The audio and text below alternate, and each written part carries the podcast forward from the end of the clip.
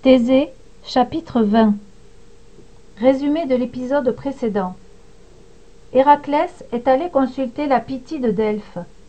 Elle l'a condamné à obéir à son cousin Eurysthée pour se racheter de son crime.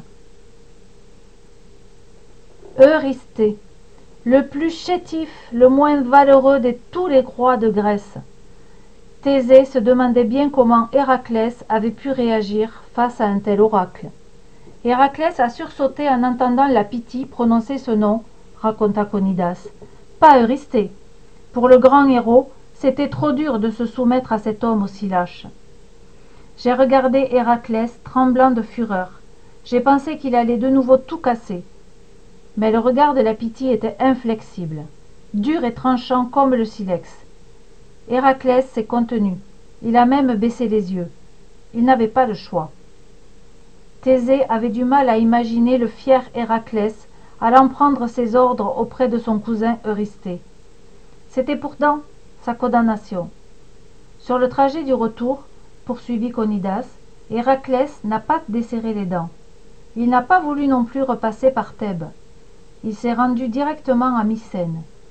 En approchant de l'imposante porte aux lions qui marque l'entrée de la ville, j'ai senti son hésitation. Son pas avait ralenti, son dos était légèrement voûté. Il serrait les poings. Et puis, il s'était finalement décidé. Il franchit la porte, la tête haute. Tu aurais vu Eurysthée. Il n'en menait pas large. Depuis toujours, Héraclès lui flanquait une peur bleue. Déjà enfant, il se faisait sans cesse battre par son cousin. On lui avait annoncé qu'Héraclès arrivait. Au cas où cette visite tournerait mal, Eurysthée avait fait fabriquer un énorme vase, un vase dans lequel il s'était glissé, figure-toi. À ce souvenir, Conidas fut secoué d'un petit rire. Thésée en fut soulagé. Cela faisait du bien de pouvoir rire un peu. Sans bien comprendre tout le comique de la situation, Thésée se mit à rire aussi. Non mais imagine la scène. Eurysthée, caché dans son vase, Héraclès qui s'avance et qui le cherche des yeux. Il ne le voit pas, et pour cause l'autre est enfermé. Héraclès, agacé, se met à crier. Oh là, mon cousin Oh là, où es-tu? Pas de réponse.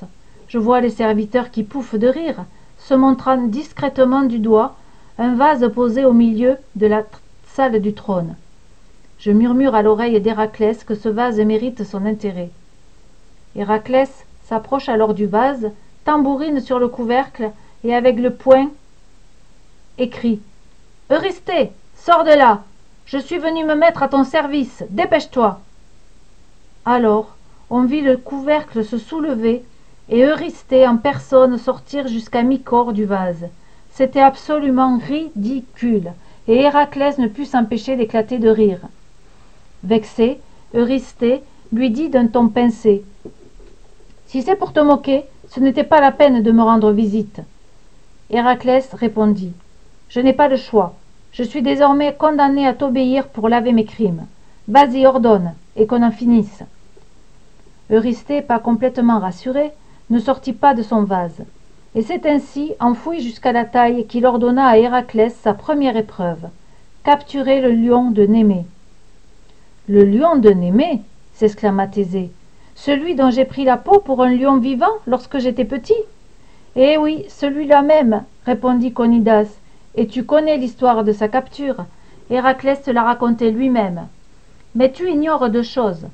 Premièrement, pour garder le souvenir du lion de Némée, Zeus l'a placé dans le ciel parmi les étoiles. C'est devenu le signe astrologique du lion. Deuxièmement, Eurysthée, terrorisé de constater qu'Héraclès était venu à bout du lion, lui interdit désormais d'entrer dans le palais de Mycène. Il l'a envoyé combattre l'hydre de Lerne, en lui parlant du haut de l'une de ses tours. À nouveau Thésée riait de bon cœur de la couardise d'Eurysthée. La nuit était tombée sur le mont Érymanthe. Thésée et Conidas parlaient depuis longtemps. J'ai donc assisté à deux des travaux commandés par Eurysthée demanda Thésée en réprimant un bâillement. Absolument, répondit Conidas.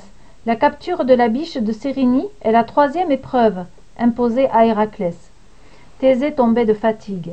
Avant que ses yeux ne se ferment tout à fait, il demanda encore. Et maintenant?